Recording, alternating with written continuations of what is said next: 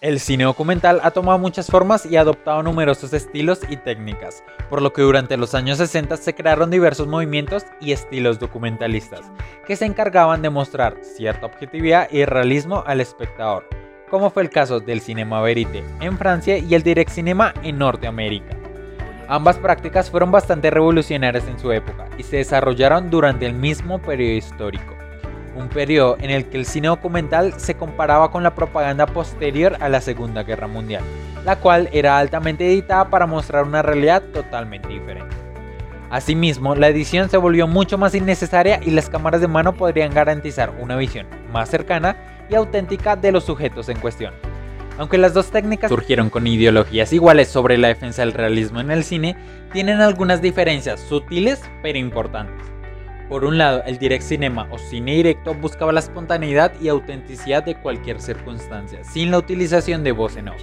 A su vez, los hermanos Albert y David Maysles de los Estados Unidos eran los más destacados en desarrollar el cine directo. Planificaban una escena que querían filmar donde dejarían que la historia se desarrollara orgánicamente mientras la cámara rodaba. Creían que el documentalista era un observador objetivo, un pacifista, completamente invisible en contraposición a un director o participante, algo que era totalmente notable y que distingue al género del cinema verite. El cine directo empezó en 1958 en el National Film Board of Canada en Quebec, al principio de la Revolución Tranquila, un periodo de intenso cambio social y político, por lo que los cineastas tratarían simultáneamente de compartir su conciencia social y de mejorar las condiciones de vida de los convequenses y de traer la independencia nacional provocando y documentando esa transformación. Por otra parte, el cinema verité o el cine de realidad trata los problemas sociales reales tanto objetiva como subjetivamente. No está condicionada por los elementos narrativos clásicos, entonces hay más libertad en la expresividad del autor por lo que el cineasta puede expresar su propio estilo o peculiaridad más libremente. La estética de este movimiento fue esencialmente similar a la del free cinema inglés o a la Nouvelle Vague francesa, así como también al direct cinema de los Estados Unidos. Toma prestada la técnica del documental clásico, pero evita el uso de un narrador. Este apunta a un extrema naturalista usando actores no profesionales, técnicas de filmación no invasiva, el uso frecuente de una cámara manual, el uso de locaciones reales y un sonido natural sin postproducción.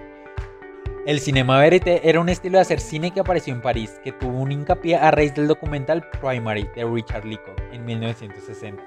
Este documental trataba de los intentos de John F. Kennedy y Howard Humphrey de conseguir la nominación del Partido Demócrata para la campaña presidencial de 1960. En dicho documental había escenas de gran vitalidad y aire nuevo, algo a lo que la gente no estaba acostumbrada, como una escena en la que Kennedy planteaba su estrategia en la habitación del hotel. Esto provocó que la película se viese con una gran innovación en el cine.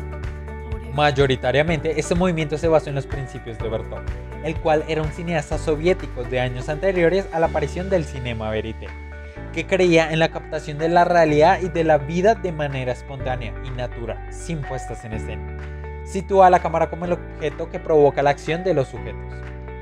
Y como se mencionó, el objetivo principal de este movimiento cinematográfico era la captación de la realidad de una persona o de un momento determinado, sin artificio alguno. Para ello utilizaban cámaras discretas, esto facilitaba la utilización de las mismas a la hora de rodar y de olvidar la presencia de estas para que los personajes fuesen ellos mismos. En comparación, tanto el cine directo como el cinema verité tienen como objetivo descubrir la verdad de dos maneras diferentes. El primero espera desvelar la verdad a través de la observación de eventos y sujetos por parte de la cámara. Este último utiliza todos los métodos posibles para buscar la verdad y es intrínsecamente un proceso interno que se revela gradualmente. Sin embargo, el documental rara vez es una cuestión de observación pura e intacta, pero dentro de ambos métodos hay una oportunidad para la revelación, independientemente del grado de mediación tanto de la cámara como del cineasta.